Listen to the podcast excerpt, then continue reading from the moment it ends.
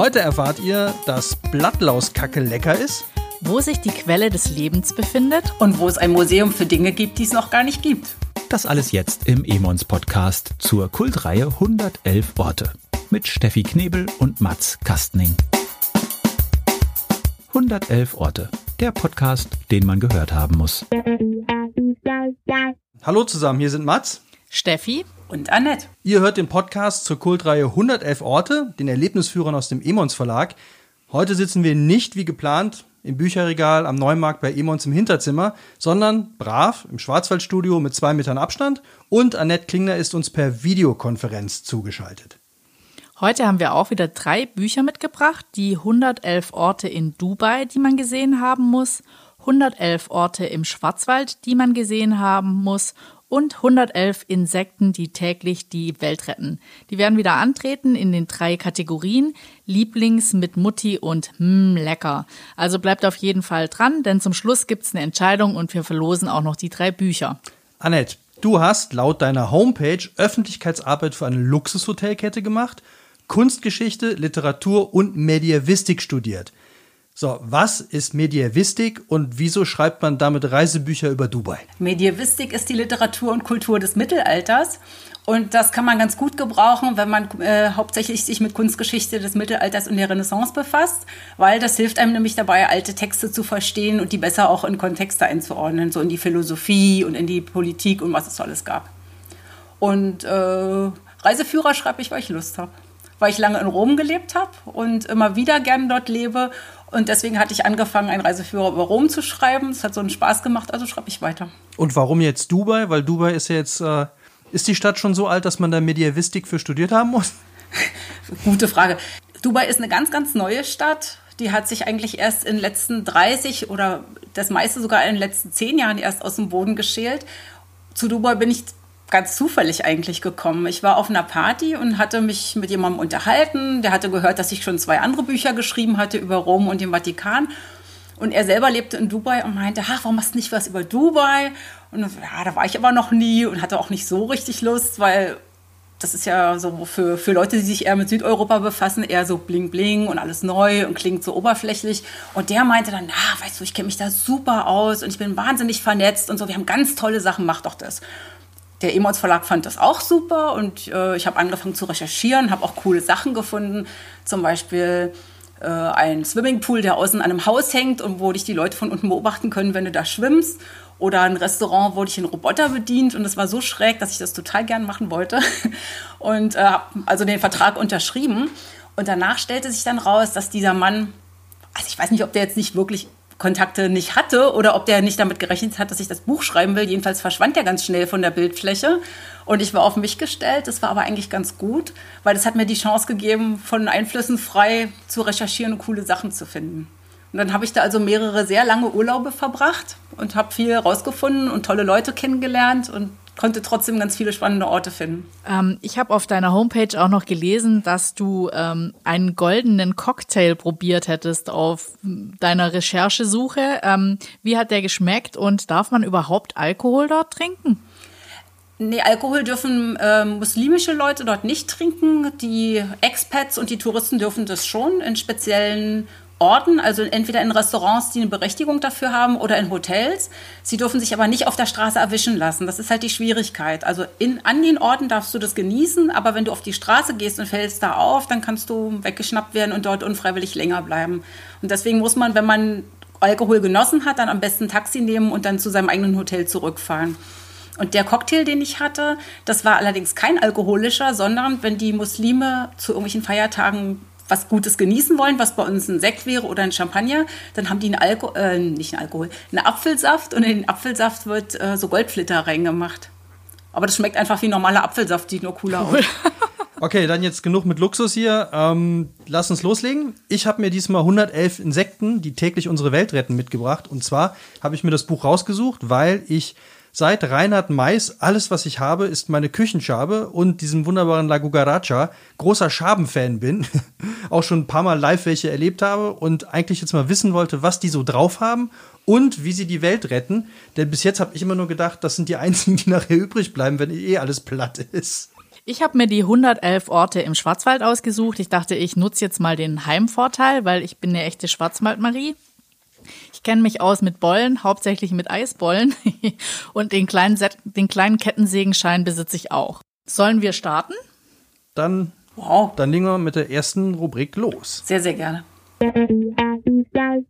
Lieblings. Annette, du bist der Gast und traditionell darf der Gast bei uns vorlegen dein Lieblings, was auch immer in Dubai. Dann stelle ich euch mein mit Abstand Lieblings in Dubai vor. Und zwar ist das, also als Kunsthistorikerin stehe ich ja immer auf Museen und gucke erstmal überall, was es so für Museen gibt und für Galerien. Und in Dubai gibt es ein Gebäude, das ist das coolste ever. Das hat von außen nicht einen rechten Winkel. Das ist ein riesengroßer silberner Bau. Sieht aus wie ein so ein bisschen eingedrückter Donut, also wie so ein Torus. Und er hat nicht einen rechten Winkel, ist sehr hoch und hat ähm, außen an der, also das sind so, so 900 Edelstahl, Edelstahlplatten, die zusammengefügt wurden nahtlos. Äh, es ist also nicht von außen Mauern, das hat äh, keine normale Tür. Du hast äh, lauter kalligraphische Zeichen, arabische an, an, an dieser Außenfassade. Und diese sind die Fenster. Und schon im letzten Jahr bin ich da mindestens zehnmal vorbeigelaufen und habe geguckt.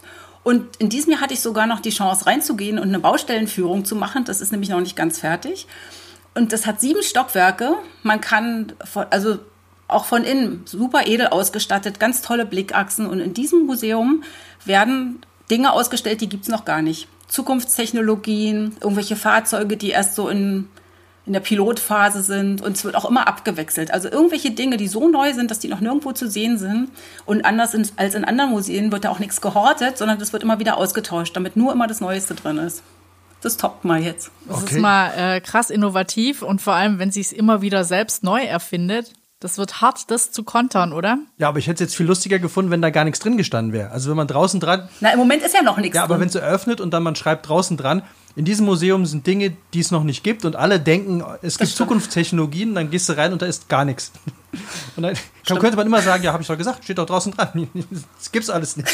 Und dann nur so Schilder hinstellen, so fliegende Untertasse, Genau. Hoverboard und so. Das hätte ich jetzt äh, Genau.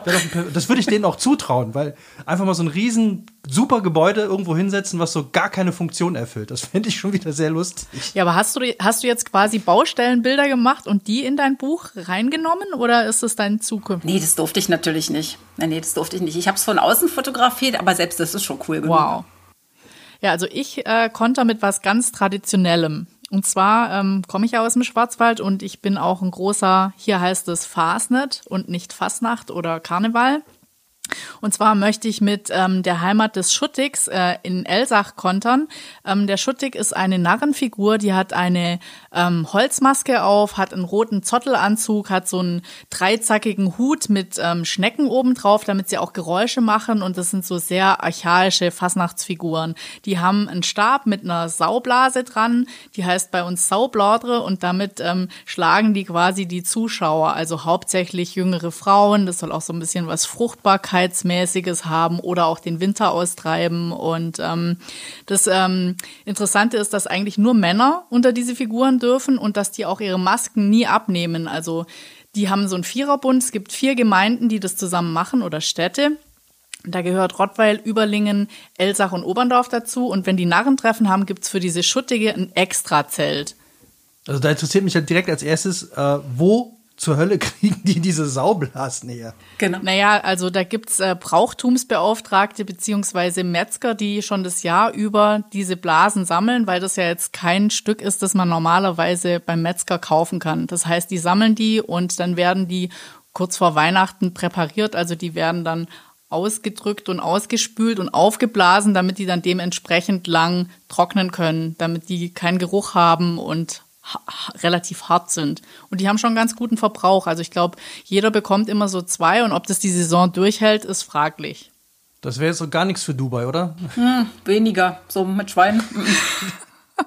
Ja, okay, also ich würde sagen, dann schauen wir doch mal mit, was du kontern Ich habe möchtest. hab aber noch eine Frage für Dubai, äh, wo du gerade sagst, man weiß nicht, wer unter den, ähm, unter den Kostümen steckt. Wie, wie ist das denn mit, der, mit äh, Schleiern bei Frauen in Dubai? Weil ich kenne mich da jetzt so gar nicht aus. Also Frauen müssen sich in Dubai nicht verschleiern, die können das machen, wie sie möchten. Aber wird natürlich häufig im, im, Straßenbild gesehen und was sehr, sehr interessant ist. Also man sieht in Dubai wirklich alles so leicht verschleiert. Man sieht auch ähm, Gewänder, die sehr schön bestickt sind. Und was man vor allen Dingen aber sieht, ist, man, man, man ertappt sich ja immer dabei, dass man immer guckt oder versucht runter zu gucken, was die Frauen anhaben. Und wenn so ein Bein vorblitzt oder ein Fuß, dann sieht man oft sehr, sehr schicke und sehr teure High Heels oder auch tolle Hosen oder sehr lange Kleider. Also unten drunter sind die Frauen sehr modern und sehr schick gekleidet. Und ansonsten laufen sie rum wie in Europa auch. Also da gibt es keine Vorschriften. Und in den Shopping Malls, da kann man dann quasi die ganzen europäischen Klamotten, die haben die dann eher drunter und dann tragen sie was anderes oben drüber. Sie eine Abaya oben drüber. Dieses Gewand. Okay, gut, dann schmeiße ich mal meinen Lieblings in die Runde. Ähm, mich hat das sehr überrascht und zwar habe ich den deutschen Meerwasserläufer genommen. Ich habe ja Insekten, die die Welt retten und dieser Meerwasserläufer, der kann was, was absolut einmalig ist in der, in der Insektenwelt. Er lebt auf dem offenen Meer, kann aber nicht schwimmen. das fand ich total faszinierend. Also, das, der lebt auf der Wasseroberfläche. Also, das ist ein, der kann wirklich übers Wasser laufen. Das ist jetzt, wir haben ja gerade Ostern, das ist ja, passt das ja wieder sehr schön. Und der, der geht über die Wasseroberfläche und legt seine Eier normalerweise, also früher, als es noch nicht so viel Plastik im Meer gab, hat er seine Eier dann einfach irgendwo auf Treibgut, auf Federn von Vögeln, die auf dem Meer schwammen, gelegt oder auf Holz und was auch immer. Und heute legt das wohl sehr oft in, in Plastik und ähnliches.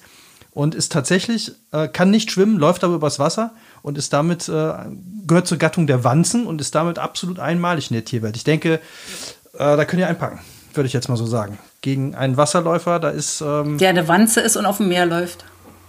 Das ist schwer. Ja, was würde der Geheimdienst für eine Wanze, die auf dem. äh, verbrennt die dann nicht, wenn es so direkte Sonneneinstrahlung, der hat ja überhaupt gar keinen Schutz auf dem Meer. Willst du jetzt mal eine Wanze fertig machen hier? Natürlich. Ja, okay. Nee, äh, die haben tatsächlich, und äh, das wird auch schon von der Forschung ähm, kontrolliert und geguckt, die entwickeln eine Substanz, die sich vor der Sonneneinstrahlung schützt. Und was ist mit Wind? Ich glaube, äh, Sonne ist jetzt schlimmer. Wind ist ja dann, wenn der auf dem Meer rumrennt, vielleicht nicht so dramatisch. UV-Schutz 50. Na, kommt drauf an, wie lange Beinchen die hat, wie, wie leicht der ist und ja, so. Klein. Also, so ein, die sind, glaube ich, ein Zentimeter oder so. Ich kann das noch, kann das bei Gelegenheit noch mal nachgucken.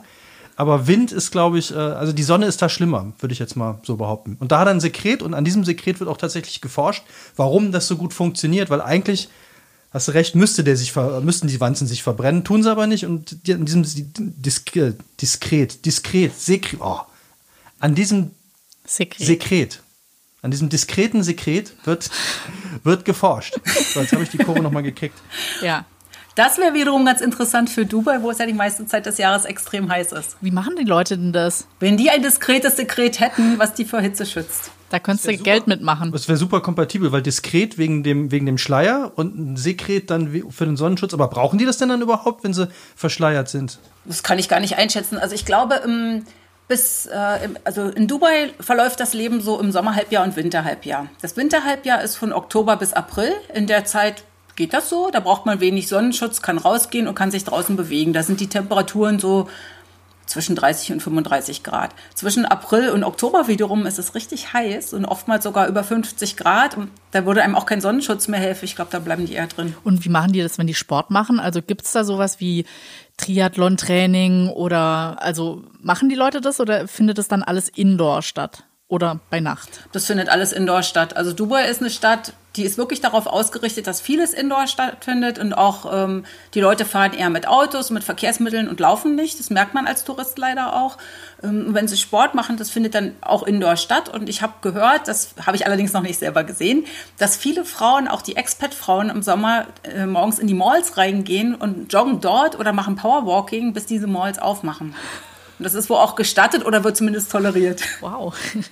okay, dann äh, direkt nächste Rubrik. Machen wir weiter. Und zwar geht es diesmal um mit Mutti.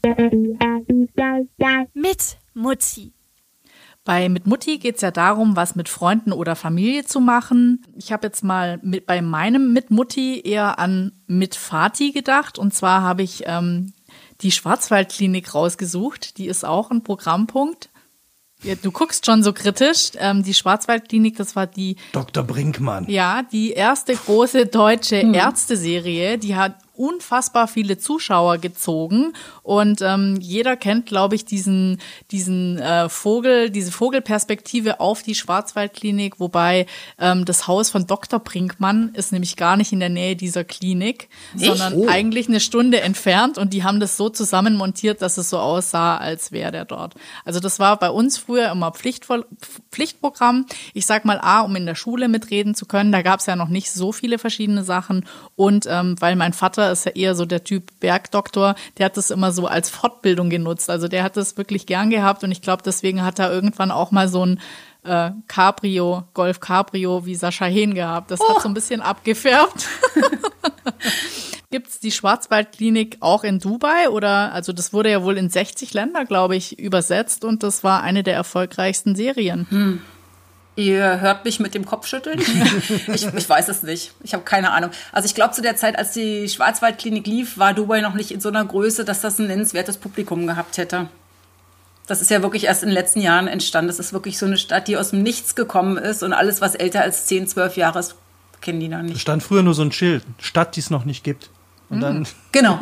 kommt Genau. in, in einigen Jahren, to be announced. Ja, das war noch, das war das Vorfeld für das Museum. Genau. Das, eigentlich, das zieht sich so thematisch durch. Aber was machen die denn heute mit der Schwarzwaldklinik? Gibt's das Gebäude gibt's doch noch oder nicht? Das Gebäude gibt's noch, das stand super lang leer und jetzt ist ähm, eine Klinik für, ich glaube, Psychotherapie. Also es ist, wird jetzt wieder als Klinik genutzt. Und jetzt sind die Schauspieler alle noch da und werden jetzt einfach nur behandelt oder was? Also was ich toll finde oder was der Ge Ich habe das nur gedacht. ja also Ich bin Arzt, ich bin Arzt. lassen Sie mich durch. Ja, ich glaube, ähm, den Führer kann man sich dort noch unterschreiben lassen von den Originalschauspielern. Wahnsinn. Okay, dann, was ist der mit Mutti in Dubai? Also, ich habe das jetzt ernst genommen mit Mutti. Ähm, da meine Mutter aber nicht mehr lebt, habe ich mir meine Schwiegermutter vorgestellt und die ist sehr nett, aber auch sehr anspruchsvoll. Und das heißt, ich könnte jetzt nicht einfach mit ihr essen gehen, spazieren gehen oder den goldenen Cocktail zeigen oder so. Da muss schon ein bisschen mehr kommen. Und deswegen habe ich mir überlegt, ich mache alles. Und zwar, äh, Ja, das ist logisch. Ja. ich biete, Das wird jetzt eine längere ich Nummer, ne? eine Symbiose aus allem. Nee, nee, das gibt was richtig, richtig Cooles da. Und zwar heißt es Frying Pan Adventures.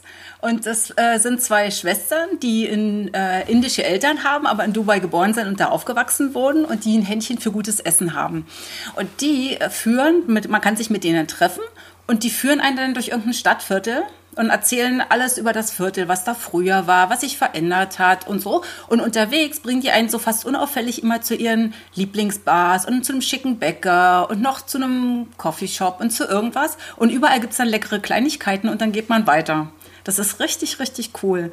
Davon bieten die so verschiedene an. Man könnte einmal mit denen durch die Souks laufen, man könnte aber auch ähm, durch ihr ganz privates Wohnviertel laufen. Das habe ich gemacht, weil ich das so cool fand, weil ich mal wissen wollte, was die wirklich erzählen. Es hat richtig Spaß gemacht und ich bin sicher, meiner Schwiegermutter würde das auch gefallen. Wie, wie wohnt man denn in Dubai? Also hier kommt ja immer eher so dieses Bild an von wegen, da hat jeder seinen kleinen Palast und äh, oder ein super Suite oder ne, mit äh, Swimmingpool äh, außen dran.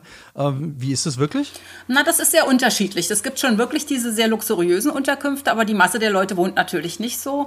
Und man muss auch sagen, in Dubai nur ungefähr 10 Prozent der Leute sind, stammen wirklich aus dem arabischen Raum. Die anderen sind alle Expats. Die kommen alle für zwei, drei Jahre dahin, wohnen dort, arbeiten und dann fahren sie wieder weg. Und das heißt, die haben sehr kleine Wohnungen oder die wohnen in WGs zusammen. Die, und die Wohnungen sind schon oft modern, weil die sind ja erst neu gebaut, aber sind jetzt natürlich keine Paläste. Und diese beiden Schwestern, die diese Foodtouren machen, die haben mir sogar ihr Haus gezeigt, was ich sehr cool fand. Und das war eigentlich eher so eine bescheidenere Platte. Schon sympathisch, aber war jetzt nicht so überluxuriös. Und da wohnte ihre ganze Familie drin. In einer Wohnung die Mutter, in der anderen die Oma, in der anderen die Schwester mit ihrer Familie. Und die trennten sich also nicht, haben auch gegenseitig die Kinder betreut, war sympathisch. Aber sind es dann hauptsächlich, also man hat ja immer diese Skyline mit den Hochhäusern im Kopf. Wohnen die meisten dann wirklich in hohen Gebäuden oder gibt's da auch, keine Ahnung, fünfgeschossige Mehrfamilienhäuser oder auch was kleineres oder ist dieser Maßstab gar nicht vorhanden in Dubai? In den älteren Wohnvierteln gibt es schon noch diese fünfgeschossigen Gebäude und da wohnen oft die, die Arbeiter oder die Handwerker und die einfacheren Leute, also sozial ähm, einfacher gestellteren Leute. Und die Expats, die möchten, das sind ja oft sehr junge Leute, die da hinziehen und die möchten natürlich was erleben. Das heißt, wenn die schon da sind und haben nicht ihre Freunde und ihre Familie, dann möchten die möglichst viele im gleichen Alter haben und die auch ähnliche Interessen haben und die ziehen dann schon in diese Skyscraper und machen dann auch viel zusammen. Und zum Beispiel die in Dubai, also im arabischen Raum generell, ist ja Freitag und Samstag Wochenende und nicht so wie bei uns Samstag, Sonntag. Und dann treffen die sich an den freien Tagen immer zum ausgiebigen Essen und zum Clubbing. Und hat's der Mutti gefallen? Die hat's doch noch nicht gemacht. War ja noch nicht Ach so, mit. die war noch gar nicht mit. Nee, nee, das hat sie Nee, sie war noch nicht mit, aber ich würde sie ja jederzeit mit auf so eine Tour nehmen. Wird ihr bestimmt gefallen. Ah, okay, verstehe. Also das war schon groß. Ich bin noch gespannt, was du bei der dritten Kategorie dann bringst, weil das ich habe jetzt schon richtig Lust gekriegt, einmal so eine Foodtour mitzumachen. Ja, das sind also vor allem würde mich da auch mal interessieren, was die da so essen, aber da kommen wir ja gleich zu, äh, zu dem äh, vergoldeten Rumsteak. Genau. äh, vorher hau ich jetzt aber noch äh, die grüne Tannenhoniglaus hier auf den Tisch. Und ja, das ist nämlich, ich finde die ganz toll, weil also eigentlich ist das äh, nicht mit Mutti, das ist, äh, ich bin ja bei den Insekten, das ist mehr mit Meise und zwar mit Ameise, weil die äh, grüne Tontannen, ich bin heute irgendwie immer in Wort verdreht. Die grüne Tannenhoniglaus ist ein Nutztier der Ameisen. Die halten sich die quasi so wie wir uns äh, Rinder, Hühner und so halten. Und äh, die verhätscheln die auch, also sind viel netter zu denen als wir zu unseren, äh, unseren Kühen und so, damit die mehr Honigtau geben. Und diesen Honigtau, den essen die Ameisen. Und das ist tatsächlich, äh, wenn man es mal so runterbricht, ist das Blattlauskacke. Lecker. So, ja, aber jetzt glauben natürlich alle, da die Ameise, die kann das ja machen. Was interessiert mich, was die Ameise ist und so? Nein. und das müsstest du eigentlich wissen. Und damit nehme ich dir erstmal so locker einen Punkt weg, hoffe ich. Was? Auch, auch wir Menschen, auch wir Menschen essen tatsächlich Blattlauskacke. Also Honig, Tau, Honig. Ich weiß gar nicht, warum ich das dann wissen muss. Ja, weil die, äh, der, der leckerste. Im Campari? Ja, noch das und das noch mal raten. Warum? Wo kommt das äh, am, am häufigsten vor? Äh, weiß ich nicht. Der Tipp war Schwarzwald. Der Schwarzwald, der beliebteste Honigtau-Honig ist der aus Tannen. Und äh, da es im Schwarzwald die meisten großen Flächen von Tannen gibt, ja, Und da ist gibt es hier äh, den äh, Honigtau-Tannenhonig aus dem Schwarzwald. Das scheint ein, äh, eine Delikatesse zu sein und auch sehr bekannt in der, ich sag mal, in der Honigszene. Leicht kotig im Abgang. Ja. Nie probiert. Gelobt sei der Lavendelhonig. Ja, ich war aber auch überrascht und dachte so, okay, ja, Ameisen, das verstehe ich ja schon, dass die, ich stelle mir es auch sehr süß vor, dass die dann irgendwie da so Biene Maya-mäßig schon fast dann irgendwie so die ganzen äh, Honigtau-Läuse dann diese Tannenhonigläuse da haben und die so, hey, und brauchst du noch was? Und wir kümmern uns und dann hier Massage und so wie diese, diese komischen Rinder da irgendwo ja auch massiert werden. Und dann geben die halt dann Honig und dann freuen die sich alle und so. Aber dass wir das auch essen, das wusste ich nicht. Ja, sehr sweet. Ja, aber deswegen. Ähm, Ja, ist zumindest sehr speziell. ja. Ja, ich habe mir auch vorgenommen, ich werde den mal probieren. Aber eigentlich müsste das doch auch wieder so ein, so ein Luxusprodukt sein. F könnte ich mir super vorstellen, dass Ja, es stimmt. Könnte man was draus machen. Ich denke drüber Ja, nach. ja, mal, mal gucken. So ungewöhnliche Sachen gehen in Dubai immer. Ja, und dann als totale Delikatesse und vor allem äh, als Seltenheit verkaufen. Das ist dann so. Ja, ja, klar. Könnte das dann auch die goldene statt der grünen. Also grün ist ja wahrscheinlich ein bisschen, obwohl, wenn es wenig grün gibt, wird es vielleicht auch wieder wertvoller. Aber so die goldene Tannenhoniglaus mit ihrem goldenen Ja, ja, Gold ist besser als grün. Tannenhoniglaus, Honig. So. Also bei Chief's Table gibt es doch auch diese vergoldeten Vergoldeten Ameisen. Ameisen, die man essen kann. Wo gibt's das? Stimmt, das wäre auch was. Wo gibt's das? Bei, bei Chief's Table, das ist so eine ähm, Kochserie auf Netflix und da, das sind so die, die Sterneköche der Welt und da gibt's einen, ich glaube in Chile, der sammelt diese Ameisen ein und dann vergoldet er die und dann sind die so als Dekoration auf dem Nachtisch und die müssen aber sensationell gut schmecken. Also, Ach, krass. Hab ich Ja. mich wieder geoutet als einzige in Deutschland, die keinen Netflix-Account hat. Oh. Ich, und das äh, trotz der Sache. Krise. Du hast wahrscheinlich zu viel zu tun. Ich habe übrigens, äh, seit, seitdem ich das Insektenbuch gelesen habe, eine neue, äh, eine neue Lieblingsameise. Ja. Und zwar die dicke Popo-Ameise. Dicke Popo. Ja, die heißt wirklich so. Kosewort für eine Kollegin, ne? Auch nicht schlecht. Äh, nein. Aber die kann man zum Beispiel auch essen. Und damit äh, habe ich direkt die super Überleitung gefunden zu unserer nächsten Rubrik. Lecker. Und weil ich schon so gut dran bin, mache ich direkt weiter. Und weil ich noch nicht angefangen habe. Ähm, jetzt nehme ich aber nicht die dicke Popo-Ameise. Die wollte ich jetzt nur noch so nebenbei als Sympathiepunkt mit ins Rennen schmeißen. sondern ich habe mich jetzt mal äh, für was entschieden, was ganz anders ist, und zwar für die große Wachsmotte. So, und die große Wachsmotte, die kann was, ich lese das hier mal gerade vor, die große Wachsmotte kann Plastik essen. Und das macht die sogar wirklich gerne. Und zwar können 1000 große Wachsmotten innerhalb von 24 Stunden 2 Gramm Plastik fressen. Das klingt jetzt nicht so wahnsinnig viel. Das hat der Henkel von einer Plastiktüte nicht mal, oder? Vergleich finde ich gut. Ja, das macht mich jetzt. Äh, ja, macht dich willst du die klein. Leistung, Entschuldigung. willst du die Leistung meiner Wachsmotte runtermachen? Ja, willst du die schmälern? Also der. Nachhaltigkeitsgedanke ist ja wirklich schön, aber wie du schon sagst, Annette, Ja. die Summe ist natürlich, äh, die nagen eine Weile. Okay, ich, Für die Menge an Motten, die man dafür hier horten muss und durchfüttern muss. Boah. also für eine ganze Plastiktüte sind, sind glaube ich, 52 Gramm ist eine Plastiktüte. Also diese, diese ganz, äh, die man immer für Obst und Gemüse früher genommen hat. Wir machen das ja alle nicht mehr. So, jetzt schnelle Rechnung. Wie viel Wachsmotten bräuchten wir für 52 Gramm Plastiktüte? Steffi, was hast du denn für einen schönen Ort? Warte mal, äh, ganz schnell. Stopp, stopp, stopp. Wir halten die Reihenfolge schon ein. Ihr Ach wollt so. jetzt nur ablenken. Ich habe das schon Ja. gemerkt, ich hab das schon gemerkt. Aber äh, dann, dann bitte äh, Dubai weiter. Na, knapp an der Dyskalkulie vorbeigeschrammt. Ich wollte mich nur nicht blamieren. Unter Druck weiß ich an der Kasse meistens sogar noch nicht mal mehr meine PIN von der Karte. Oder die Also, Postleitzahl, die man. Von wo kaufen Sie denn ein bei uns? Weiß ich dann auch immer nicht. Es geht sie nichts an. Okay, dann was gibt's als hm, lecker in Dubai jetzt außer, sag ich mal, Rinderfilet, Brand Spa oder äh, wie wir von Franck Ribéry gelernt haben, das vergoldete Rumsteak. Was ist dein hm, lecker? Also dieses vergoldete Rumsteak würde ich ja never ever empfehlen. Aber ich habe was anderes Schönes für euch, weil was gibt's in Dubai richtig viel? Wüste, Sonne, Sand und Kamele. Lange Zeit, wenn man in Dubai irgendwas naschen wollte, hatte man einfach nur Datteln oder andere Früchte und hat zum Beispiel Schoki gab's da gar nicht. Und im Laufe der Zeit kamen aber immer mehr Leute und immer mehr äh, Leute, die auch gerne Schoki aßen und Schokolade fehlte aber. Und dann hat sich ein Deutscher überlegt, es wäre doch schön, wenn man da Schokolade produzieren könnte. Zugleich hat zum gleichen Zeitpunkt zufällig hat sich die Regierung in Dubai überlegt, hm, Kamele haben wir ja ganz viel. Man könnte die ja auch professionell melken, weil früher haben natürlich die Berber sind mit denen umhergezogen, haben auch das Fleisch gegessen, haben auch Milch getrunken. Aber Kamele haben ja ganz wenig Milch nur und deswegen kann man die eigentlich nicht melken. Und dann hat man aber in Dubai gerade eine Kamelmolkerei aufgebaut. Das hat dieser Deutsche gehört der in Köln im Schokoladenmuseum arbeitete und hat sich überlegt, coole Sache das, ist sofort mit seiner ganzen Familie dahin gezogen, auf diese Kamel in Farm, in diese Molkerei und hat dort die Regierung überzeugt, dass sie Kamelschoki machen können. Das hat dann noch mal vier Jahre gedauert. Und jetzt gibt es aber tatsächlich eine kleine Manufaktur mit Kamelschokolade, die, die auch richtig gut schmeckt, die Schoki. Und weil die Kamelmilch so teuer ist, und die ist wirklich so abartig teuer, sind in dieser Schokolade, um die einfach ein bisschen billiger zu machen, Tonnen, Pistazien, leckere Nüsse und so weiter. Und man kann in, also in diese Manufaktur hinfahren, kann dazu gucken, wie diese Schokolade, das ist wirklich nur eine kleine Manufaktur, wie die das per Hand machen und kann dann richtig kosten und kann natürlich auch einkaufen. Und die ist richtig gut. Hast du es schon mal probiert? Also, ich- na klar, ich war ja an mal- an meinen Orten selbstverständlich. Nee, und ich war auch in der Manufaktur und habe dazu geguckt bei der Produktion, habe die auch gekostet, die verschiedenen Sorten. Die ist richtig klasse. Hast du auch schon Kamel gemolken? Nee, das darf man ja nicht. nee, aber ich war in der Kamelmolkerei und habe die Kamele mit äh, Karotten gefüttert. Kamelmolkerei, das finde ich ein total, also das ist so, könnte man eine Kneipe, eine Studentenkneipe, die könnte auch so heißen.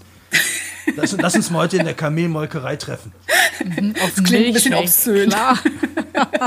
Ja, aber irgendwie finde ich, Kamelmolkerei hat irgendwas. Es ist ein, es ist ein schönes, akustisch schönes, sprechbares Wort auch. Kamelmolkerei.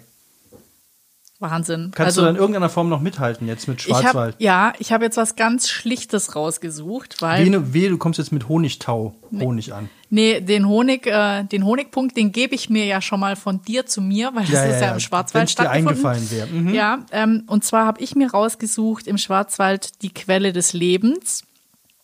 Und das fand ich irgendwie ganz schön, weil das ist direkt hier um die Ecke. Die Quelle des Lebens ist in Heiligenbronn.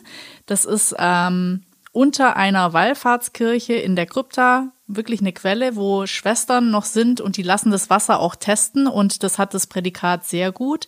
Und die Geschichte rührt halt daher, dass ein Hirte sehr viel gelaufen ist, hat sich hingesetzt, die etwas angeschwollenen, kaputten Füße in den Bach gehalten oder eben in diese Quelle und dann hat er sie rausgenommen und sie waren geheilt. Und seitdem ist es so eine Art Pilgerort und das ist eigentlich ein wunderschöner Ort, weil Neben dieser Kirche gibt's eben auch noch die Stiftung San Franciscus. Ähm, da leben behinderte Menschen und können dort auch Ausbildungen machen als in der Landwirtschaft oder als Bürstenbinder, in der Bäckerei. Und das ist ein ganz idyllischer Ort. Das Wasser schmeckt sensationell gut, habe ich auch schon getestet. Und ähm, das finde ich einfach die Quelle des Lebens. Jetzt, um mal so ganz weit oben anzufangen mit einem hm, lecker, was ganz schlicht ist, äh, fand ich die richtige Wahl. Also die testen das Wasser, das hat Qualität sehr gut im Sinne von Heilwasser. Also ich wusste nicht, dass es da Abstufungen gibt. So, ja, wir haben hier nur ein befriedigend. Also da können sie die Füße zwar reinhalten, das wird nicht so wirklich gut, aber so halb. Und bei denen in Heiligenbronn wird es dann sehr gut. Das heißt, Füße rein, alles gerettet. Oder? Äh, das ist kein Heilwassertest, sondern ich glaube, das ist ein allgemeiner Test. Ich meine, es kommen ja auch viele Biere aus dem Schwarzwald, weil es hier einfach, oder auch viele Mineralwässer, weil es hier gutes Wasser gibt. Es gibt hier übrigens auch Kamele, um mal jetzt mal noch was ganz anderes in den Raum zu nee, schmeißen. das ist abgebrannt. Die Kamele sind schon lang abgebrannt. Das ist aber nicht die Kamelmol Kamelmolkerei haben wir ja sowieso nicht. Es ist nicht die Kamelfarm, die, die abgebrannt ist, sondern wir waren mal spazieren ganz woanders. Und das war total krass, weil wir da aus dem Wald rausgekommen sind und auf einmal stand ein Kamel vor uns. Mitten im Schwarzwald. Und, und das hat ungefähr genauso blöd geguckt, wie ich das Kamel angeguckt habe. weil du rechnest ja wirklich mit ganz, ganz viel. Also Alpakas zum Beispiel gibt es hier recht häufig, äh, weil die ganz gut die, diese Schräghänge abknagen können. Deswegen sind die sehr beliebt. Aber ein Kamel, und äh, der hatte tatsächlich zwei Kamele da auf seinem Bauernhof. Du willst jetzt nur ablenken, ich will ablenken. weil ich ja, die ich will, Quelle des Lebens ja, hier ins Spiel gebracht Genau, aber bei deiner Quelle des Lebens kann man sich denn da selbst noch Wasser zapfen? Darf man das? Ja, das ist eigentlich ganz schön, weil das ist so gemacht, dass man von hinten an der Kirche unten in die Krypta gehen kann. Die Leute kommen wirklich mit Kanistern und nehmen sich das mit. Also das kannst du, ich glaube, ich weiß gar nicht genau, ob das geweiht ist oder ob man es speziell auch weihen lassen kann, aber die holen sich da das Wasser und ähm, das dürfen sie auch. Also da ist hinten immer offen und ähm, man kann aus der Kirche nach unten gehen, aber um den Gottesdienst nicht zu stören, kann man eben auch durch diesen Hintereingang sich das Wasser mitnehmen. Da kann ich noch was, obwohl das jetzt ein Punkt für dich wäre, kann ich noch kurz ergänzen. Es gibt einen wunderbaren Audioguide in, diesem, äh, an, in dieser Anlage.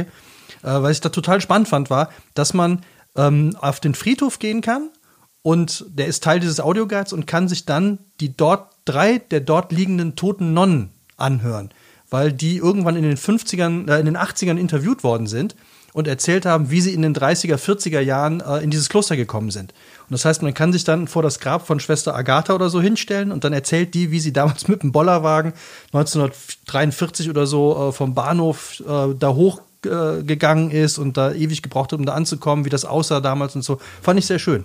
Deswegen, und da äh, hat es dann so einen QR-Code und da hält man sein Handy dran oder wie ist das? Ja, genau. Ja, Ganz genau. Und das ist, äh, ist ein ganz toller Audioguide, weil der auch so mit vielen szenischen äh, Dingen gespielt hat und so. Also kann ich jedem nur empfehlen, der da mal in der Gegend ist, hier bei uns im Schwarzwald, äh, in der Nähe von Rottweil, sich das mal anzuhören und dann auch einmal Quelle des Lebens. Man muss ja nicht die Füße reinhalten. Also man muss nur sagen, momentan ist das Ganze natürlich gesperrt, abgeriegelt wegen Corona. Da können keine Fremden rein. Da dürfen wirklich auch nur weil das eben, es gibt auch ein Internat und da leben Menschen und auch ältere Menschen. Momentan ist da nichts zu machen, sage ich mal, aber sobald wieder die Situation besser ist, ist das auf jeden Fall mal ein Wochenendausflug wert. Ja, dann sind wir durch. Ich fasse mal kurz zusammen. Wer soll jetzt hier unser Sieger werden? Wer kriegt eure Punkte? Entweder die plastikfressende Wachsmotte, die Schweineblasen im Schwarzwald oder die Familien-WG mit Apfel-Gold-Drinks in Dubai. Entscheidet euch bitte jetzt. Wer fängt an?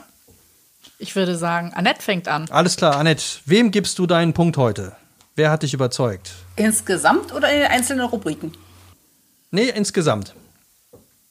Eher die Insekten, die Plastik fressen und ganz nützlich sind und ganz toll sind oder. Ach, das ist brutal. Schwarzwald. oder fandst du dich selber am besten? Kannst du natürlich auch machen.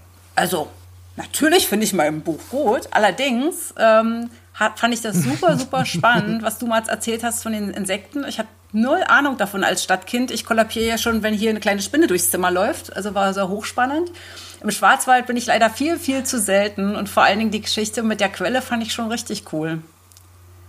Also, wenn ich mich entscheiden muss, Musst du. würde ich dir den Punkt geben, Mats. Ja! Oh mein. Gott. Ich rette die Welt. Vor allem du. ja. Okay, Steff, wem gibst du deinen Punkt? Ich glaube, ich gebe meinen Punkt dir, Annette, weil ich fand dieses Museum äh, in dieser zusammengepressten Donutform super spannend und vor allem eben diese Geschichte, dass ähm, das noch gar nicht fertig ist und dass dort Dinge präsentiert werden, die es eigentlich so noch gar nicht gibt. Und ich finde einfach immer so ganz spannend, so ein Blick in die Zukunft. Und wenn man das auch noch so museal kuratiert und dann immer wechselnd äh, mitbekommen kann, wobei ich meine, ich fand auch die Kamele geil, aber naja, also für das Museum gebe ich dir meinen Punkt. Okay, damit äh, hängt es wie so oft an mir, die entscheidenden, den entscheidenden Punkt zu geben. Ich war ganz kurz verlockt, heute mal mich selber am geilsten zu finden. Wegen den Insekten. Bin gerade in so einem Highfly. Ja, Wäre ja auch ich nicht schlecht muss, gewesen. Nee, also die, die Kamelmolkerei, die Kamelmilchmolkerei hat mich total überzeugt und ich würde super gerne mal Schokolade essen mit Kamelmilch. Deswegen geht der Punkt an dich und damit haben wir einen Tagessieger. Dubai, Berlin. Und jetzt bin ich verpflichtet, dir Kamelschokolade zu schicken. Das mache ich gerade. Ja, wir wollen Kamel, Kamelmilch. Wie teuer ist die? Ungefähr so ein Liter Kamelmilch? Oh, die. Nee, Kamelmilch, also die kannst du schon auch kaufen in Dubai. Das ist aber ein anderer Ort. Also du kannst in die Molkerei gehen, habe ich auch in dem äh, Buch beschrieben. Ein Liter kannst du gar nicht kaufen, das ist viel zu viel, einen halben Liter. Und der kostet aber schon 12 Euro, würde ich schätzen. Ah, okay, das, ich hatte jetzt mit so 100 Dollar oder sowas gerechnet. Nee, so nicht, aber es gibt halt auch nicht richtig viel davon. Also du kannst nicht in jedem Supermarkt Kamelmilch kaufen. Das ist schon noch was Besonderes, ist schon noch ein Luxusgegenstand. Dann noch der Hinweis: ähm, Annette wird auch wie die anderen Autoren uns eine kleine Tour zusammenstellen. Die verlinken wir in den Show Notes als PDF. Dann könnt ihr euch die nämlich ausdrucken, wenn ihr mal in Dubai seid. Und einfach mal auf den Spuren von Annette Klingner losziehen. Gucken, was die Schokolade macht, was die goldenen Drinks machen. Dafür braucht ihr natürlich noch das Buch, weil Annette stellt euch nur die Tour zusammen und äh, verrät nicht allzu viel, außer so ein paar kleinen Geheimnissen, die vielleicht gar nicht im Buch drinstehen. Für den Rest braucht ihr das Buch. Das findet ihr überall, wo es Bücher gibt. Stichwort Support Your Local Book Dealer. Oder, wenn ihr nicht rauskommt oder unbedingt zu Hause bleiben wollt, könnt ihr es natürlich auch direkt beim Emons Verlag bestellen. Und immer dran denken, gerade in diesen Zeiten, Entdecken fängt immer noch zu Hause an. Schreibt uns eure Lieblingsorte aus dem Schwarzwald, welche Expo-Pavillons ihr gerne gesehen hättet in Dubai oder welche leckeren Insekten man noch frittieren kann für Mats auf Facebook oder Instagram, denn unter allen Kommentaren verlosen wir die drei besprochenen Bücher. Wenn es euch gefallen hat, dann lasst uns auch gerne eine Sternebewertung auf Apple Podcasts da. Wir bedanken uns fürs Zuhören. Ja, abonniert unseren Podcast, liked ihn, erschlagt bitte keine Insekten damit, hört ihn auf dem leeren Expo-Gelände in Dubai oder vergoldet ihn mit irgendwas, was ihr findet oder vielleicht mit Kamelmilch. Hauptsache, ihr hört unsere nächste Folge, worum es geht. Wer weiß das schon in diesen harten Zeiten. Wir werden uns überraschen lassen, wer unser nächster Gast ist. Ansonsten auf keinen Fall vergessen, 100 Orte sind, Sind elf zu wenig. Macht's gut, ciao. Tschüss! Tschüss. 111 Orte. Der Podcast, den man wiederhören muss. Konzept und Produktion Audiotextur.